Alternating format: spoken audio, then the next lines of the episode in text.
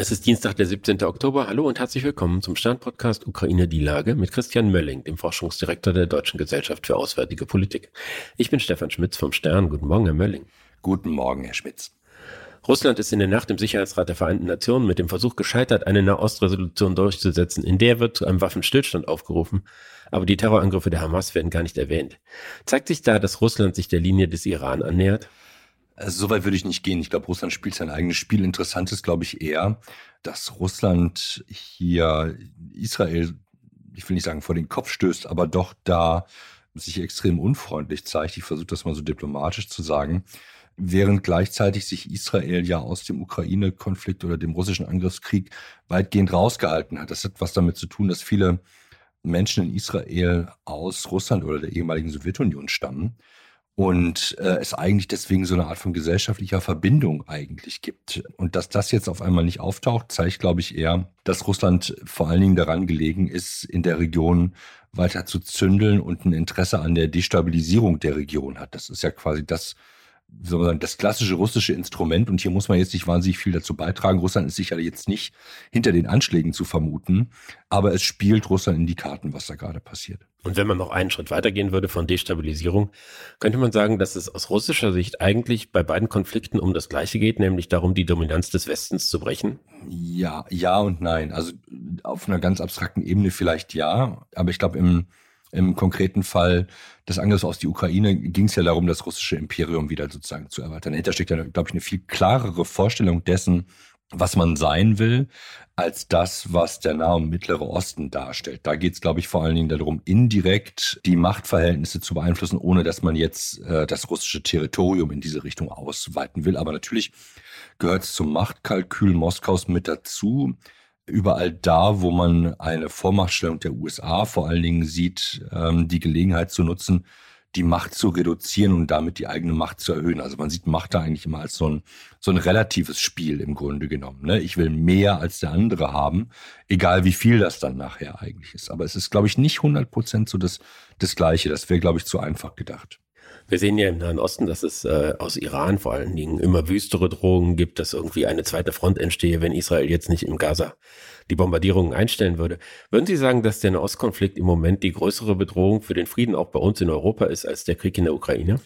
Nein, das glaube ich nicht, denn da sind wir ja noch nicht so weit, dass der Konflikt als militärischer Konflikt jetzt äh, den Iran schon mit beinhaltet. Iran arbeitet über Stellvertreter, Hamas und Hezbollah hat bislang aber es vermieden, direkt in den Konflikt einzutreten, einfach weil dem Iran spätestens äh, seit dem zweiten Flugzeugträger klar ist, dass das eine ziemlich riskante Kiste werden kann und dass man nachher sein eigenes Regime möglicherweise sogar damit äh, in, in Frage stellt oder riskiert wenn man sich da jetzt direkt dran beteiligt. Ähm, das ist, glaube ich, etwas, wo zu Recht der Iran zurzeit zuckt. Er muss es aber vielleicht auch gar nicht. Es reicht zurzeit ja erstmal äh, über die Hamas Angst und Schrecken zu, zu verteilen und damit ähm, die, die Vormachtstellung Saudi-Arabiens oder die mögliche Vormachtstellung Saudi-Arabiens äh, und äh, die, den möglichen Friedensschluss oder die Annäherung zwischen äh, Israel und einigen arabischen Staaten eigentlich zu unterminieren. Das ist, glaube ich,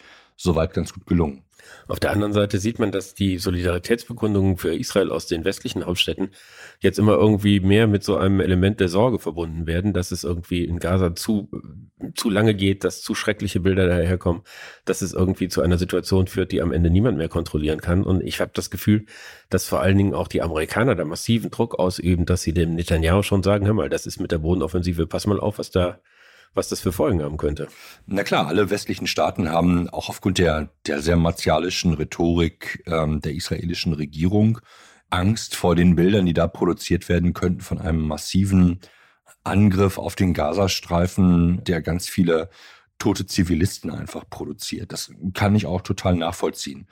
Gleichzeitig ist das natürlich keine, keine sehr, sehr schlaue Empfehlung oder lässt natürlich die Israelis ratlos, ähm, solche Empfehlungen zu bekommen, wenn gleichzeitig immer noch bis heute ja Raketen aus dem Gazastreifen auf Israel fliegen, man sagen muss, naja, sorry, wie soll denn Israel unter der permanenten Bedrohung, das ist es ja nun seit einer Woche, äh, und dem Beschuss denn dann seine Sicherheit wiederherstellen, wenn es nicht die Stellung der Hamas im Gazastreifen angreift, ähm, dass das schwierig ist, weil Stellung heißt nicht, bedeutet halt nicht, da ist irgendwie ein ausgebuddelter Graben, wo die drin liegen, sondern das sind halt dann Häuser, die im ersten Stock von Zivilisten bewohnt werden, von Palästinensern bewohnt werden und im fünften Stock oder auf dem Dach steht halt eine Raketenabschussanlage improvisiert.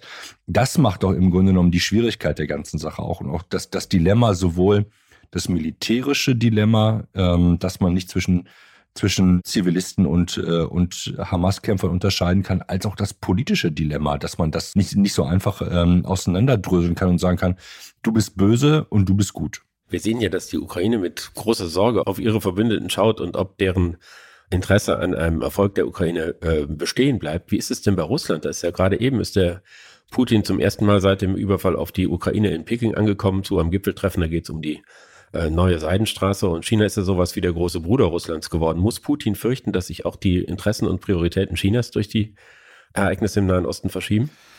Ich glaube nicht, aber das ist jetzt wirklich ein bisschen Kaffeesatzleserei.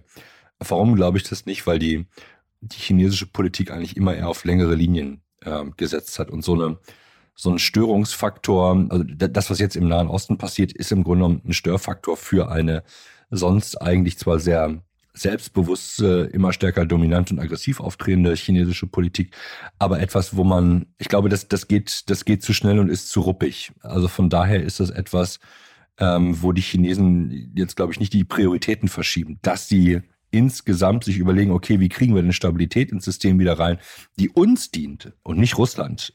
Das ist, glaube ich, klar. Was das bedeutet, kann ich jetzt noch nicht, ähm, kann ich noch nicht sagen. Müsste ich nochmal drüber nachdenken. Klar ist aber auch auf der anderen Seite, dass China Russland nicht fallen lassen wird. China hat kein Interesse daran, dass Russland diesen Krieg verliert, sondern ich glaube, dass man in Peking unheimlich gut damit klarkommt, wird Russland diesen Konflikt langsam aber sicher entweder für sich entscheidet, was auch immer das genau heißen mag, oder aber sozusagen runterkühlen kann, sodass Putin überlebt, das System in Moskau überleben kann und man im Grunde genommen in, in ein paar Jahren wieder auf eine, auf einen normalen Kurs aus Pekinger Sicht, wie man seine Geschäfte betreibt, zurückkehren kann.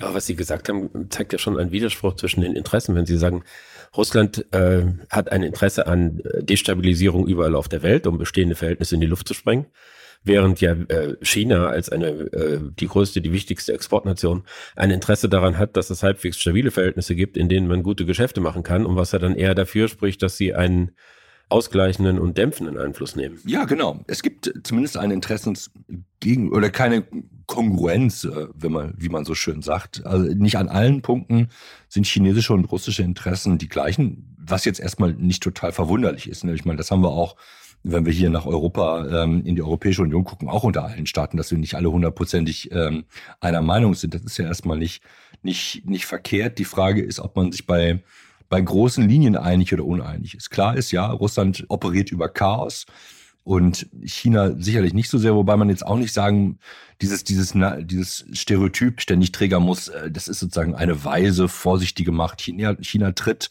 in seinem weiteren Umfeld, aber auch hier in Europa, wir erinnern uns an Litauen, schon aggressiv auf ne? und bullied ähm, andere Staaten. Das ist, glaube ich, nicht das Ding. Aber das Ziel ist dabei nicht, Chaos zu verbreiten, sondern das Ziel ist dabei, glaube ich, eher Kontrolle auszuüben. Das ist das Gegenteil von dem, was zumindest die Aspiration Russlands ist. Man kann auch sagen, da gibt es ein, eine Einsicht in die, in die Grenzen der Macht. Da ist dann eher die Philosophie, okay, wenn ich, wenn ich keine Macht darüber haben kann, äh, dann soll es halt auch kein anderer haben, dann lege ich es halt einfach in Schutt und Asche. Wir haben ja im Ukraine-Konflikt immer wieder gesehen, dass die Bundesregierung äh, zögert und abwartet und langsamer agiert als äh, die Verbündeten. Nun reist Olaf Scholz heute als erster ausländischer Staats- und Regierungschef nach Tel Aviv, um Netanyahu zu treffen. Er zeigt also, dass er wirklich ganz vorne an der Spitze der Bewegung steht. Sagt, er, sagt das irgendwas über den Stellenwert der beiden Konflikte für die Bundesregierung aus? Das könnte man in erster Linie so interpretieren. Vielleicht ist es auch etwas, wo man versucht, die Vergangenheit wettzumachen. Denn wir erinnern uns an diese äh, ja irgendwann schon, ja muss man sagen, peinliche Situation dass alle wichtigen Staats- und Regierungschefs in Kiew gewesen sind und der Bundeskanzler nicht. Äh, und er sich damals rausredete, er wollte kein Foto haben. Jetzt fliegt er ja quasi für ein Foto dahin. Also ne, es ist ja ein Kommunikationselement. Wir bringen ja nicht sozusagen die Lösung des Nahostkonfliktes mit. Also es geht schon ums Foto, also um das Symbol, das da gemacht wird. Ich bin sehr gespannt, wie dieses Foto, ich hacke jetzt mal ein bisschen auf den Begriff rum, rezipiert werden wird, wenn tatsächlich in ein paar Wochen dramatische Bilder aus dem Gazastreifen da sind mit toten Zivilisten, mit einer militärischen Aktion. Ich äh, spekuliere jetzt mal äh, einer, einer taktischen Operation äh, der Israelis, die irgendwie schiefgelaufen ist und es ist wirklich, was man sagen muss, shit, das hätte man verändern sollen. Wie dann die Bundesregierung dasteht mit der doch sehr starken Rhetorik jetzt, äh, die man jetzt in der Anfangsphase geleistet hat. Also ob man da möglicherweise zu einer ähnlichen, wie soll man sagen, Zurückhaltung zurückkommt, die man, die man jetzt als so bewundernswert und so, ne, also wir sind alle ganz durchdacht bei dem, was wir machen, ob man diesen Kurswechsel dann auf einmal wieder hinkriegt, wenn die Bilder irgendwann schlechter werden.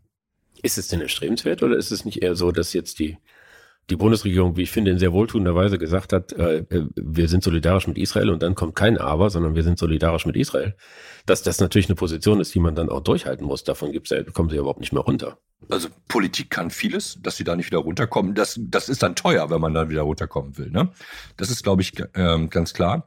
Sie haben auch insofern recht, was Sie eben in der ersten in der Frage davor angesprochen haben. Es gibt ein anderes Verhältnis zu Israel. Ne? Das ist historisch viel, viel klarer eigentlich definiert. Aber wir sehen ja gleichzeitig auch, dass diese Regierung und ein Kanzler, der sagt, ich höre sozusagen auf die Bevölkerung, dass einer, aus einer solchen Haltung, seine Politik über, was will denn die Mehrheit der Bevölkerung zu definieren, auch möglicherweise gefährlich ist, wenn eben hier in der Bevölkerung, das sehen wir jetzt ja schon, wir doch so eine Stimmung haben, die er, ich will nicht sagen kippen könnte, das klingt immer so dramatisch, der sowohl der, der Diskurs über was passiert da, was ist richtig und was ist falsch, wie weit darf Israel gehen, das ist ja der eine Diskurs, den wir in Deutschland haben, und dann der eher aktivistische Diskurs, äh, freies Palästina etc. etc. Wenn die Sachen stärker hochkochen und unberechenbarer auch in ihrer politischen Wirkung werden, dann sind wir ja doch wieder in der, in der, in der Situation, wo sich eine Bundesregierung ähm, dann eben nicht mehr Mehrheitsabstimmungen und irgendwelche Umfragewerte als Koordinatensystem für seine Politik nehmen kann. Äh, und das war ja, äh, zumindest in indirekter Art und Weise so insinuiert, in den letzten Monaten etwas, wo ähm, der Bundeskanzler, das Bundeskanzleramt gesagt hat, äh, die Mehrheit der Bevölkerung möchte das nicht oder hat es sozusagen so verteilen lassen. So will ich es mal, glaube ich, sagen. Nicht, dass der Kanzler das selber gesagt hätte. Die Mehrheit der Bevölkerung will das nicht, die steht auf meiner Seite und so weiter und so fort. Ja, was mache ich denn, wenn auf einmal hier die Stimmung kippt, äh, weil es eben ganz schreckliche Bilder aus dem Gazastreifen gibt? Das ist eigentlich eher das, wo ich gespannt bin, wie man sozusagen Kohärenz im Regierungshandeln beibehalten will bei zwei parallelen Konflikten, bei einer Ungeübtheit in solchen Konflikten, die die Bundesregierung, auch das hätte auch eine Merkel-Regierung nicht, in, nicht in, im, im, Griff gehabt, das äh, hat nichts mit dieser Regierung zu tun. Aber die Ungeübtheit in, in solchen Situationen, ich glaube, dass wir da noch äh, vielleicht möglicherweise die nächste Achterbahnfahrt vor uns haben. Ich danke Ihnen, Herr Mölling. Ich danke Ihnen, Herr Schmitz. Das war Ukraine die Lage. Die nächste Folge finden Sie am Freitag bei stern.de, RTL Plus und überall, wo es Podcasts gibt. Herzlichen Dank und hoffentlich bis Freitag.